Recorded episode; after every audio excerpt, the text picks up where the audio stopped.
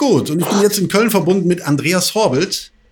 Andreas Horbelt habe ich mir zu Rate gezogen als äh, jemanden, der sich da vermutlich auskennt mit dem Thema, das in letzter Zeit immer öfter mal an mich herangetragen wird, nämlich dass Agenturen in dem Ruf stehen, Mitarbeiter auf Veranstaltungstechnik-Dienstleister loszulassen, die von der Materie Technik nicht allzu viel Ahnung haben. Und hm, mal sehen, ob das stimmt. Wir versuchen es jetzt gemeinsam herauszufinden. Und Andreas Horbel sollte mir dazu einiges erzählen können eigentlich.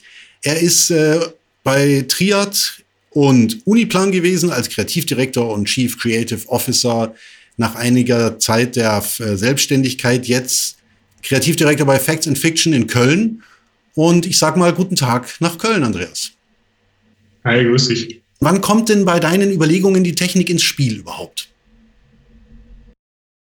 Also die kommt eigentlich immer relativ früh ins Spiel, weil wir natürlich äh, auch versuchen, äh, Dinge zu machen, die irgendwie neu sind und anders und die so vielleicht noch keiner gemacht hat. Äh, und das geht ja nur mit der Technik gemeinsam, weil ich kann mir äh, vieles ausdenken, aber da hat ja keiner was davon, wenn ich mir irgendwas ausdenke, was dann hinterher nicht realisierbar ist. Insofern ziehen wir eigentlich äh, interne und externe Kollegen äh, schon sehr, sehr früh mit in die Diskussion ein. Wir haben äh, zwei technische Direktoren auch hier im Haus äh, und auch ein großes Netzwerk an ähm, freien Kollegen, Fachfirmen, Spezialisten aller Art, die wir eigentlich ganz früh in Entwicklungen mit einbeziehen. Anders macht es auch keinen Sinn. Okay, das hört sich ja ganz vernünftig an bei euch. Wenn du jetzt mal so einen Blick in die Agenturszene allgemein wirfst, äh, was hast du denn da so für Erfahrungen gemacht? Machen das alle so? Kann ich natürlich nicht äh, wirklich beurteilen. Ich bin ja nicht alle. Ähm, für die Läden, bei denen äh, ich schon gearbeitet habe, kann ich eigentlich sagen, dass wir das immer so gemacht haben.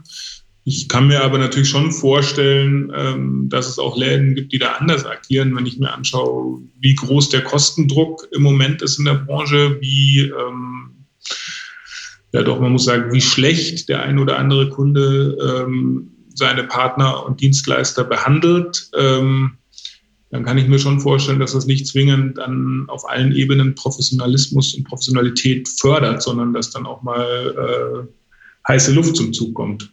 Über Kostendruck wird ja auch unter den ganzen Technikdienstleistern gerade heiß diskutiert. Was könntest du uns denn dazu noch sagen? Dieser Kostendruck, ist es jetzt ein vorübergehendes Phänomen oder einfach ein sich steigerndes Phänomen, das über die Jahre stärker geworden ist?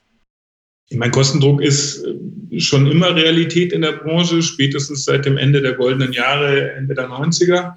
Ähm, ich habe aber schon den Eindruck, dass es im Moment nochmal äh, schlimmer geworden ist. Das hat vor allem aus meiner Sicht zu tun äh, mit der Krise der Automobilbranche, die einfach aktuell noch die Leitbranche ähm, unserer Industrie ist und die in den letzten Jahren und Jahrzehnten natürlich riesige Budgets auch ähm, in die Branche reingetragen hat und das jetzt einfach nicht mehr tut.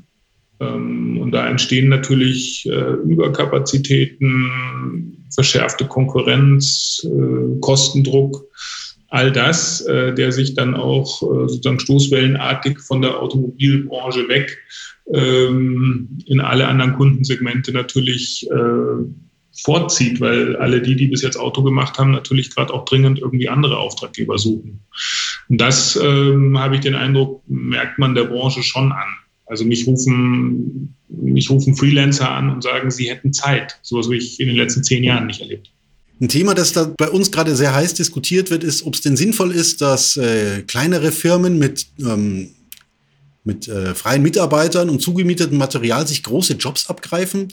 Wie, wie siehst du denn das? Also hast du da eine Präferenz, dass du sagst, nein, ich arbeite mit äh, großen etablierten Firmen zusammen oder ich kann mir auch gut vorstellen, mit äh, kleineren Firmen zusammenarbeiten, zusammenzuarbeiten, weil die vielleicht noch einen frischeren Wind in die ganze Sache bringen?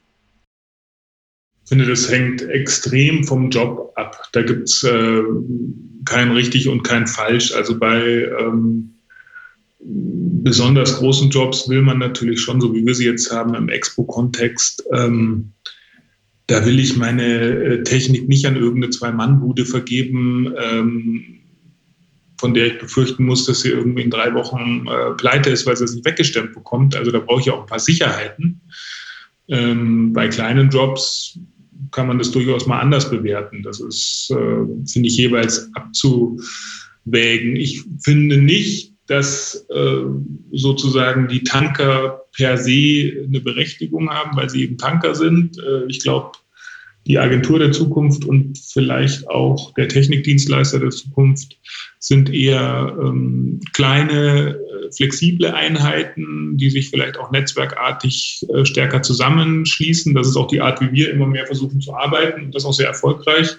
Und ich glaube, ähm, das wird auch für alle äh, anderen Spielpartner in der Branche gelten. Und als letztes vielleicht noch so, hast du die Chance, noch Wünsche zu äußern, wenn du praktisch, was würdest du dir wünschen, was sich da noch verbessern oder verändern könnte in der Zusammenarbeit mit äh, technischen Dienstleistern? Mich interessieren Leute, die, ähm, die sozusagen äh, auch die Technik nicht um ihrer selbst willen sehen, die auch äh, breit sind in ihrem Erfahrungsschatz, die sozusagen nicht nur dir versuchen, eine Technologie jetzt auf Teufel komm raus zu äh, verkaufen, sondern ähm, die mit einem zusammen denken wollen und können, die sozusagen in dem Sinn wirklich gleichberechtigte Partner sind und äh, auf ihrem Gebiet eben auch kreativ sind.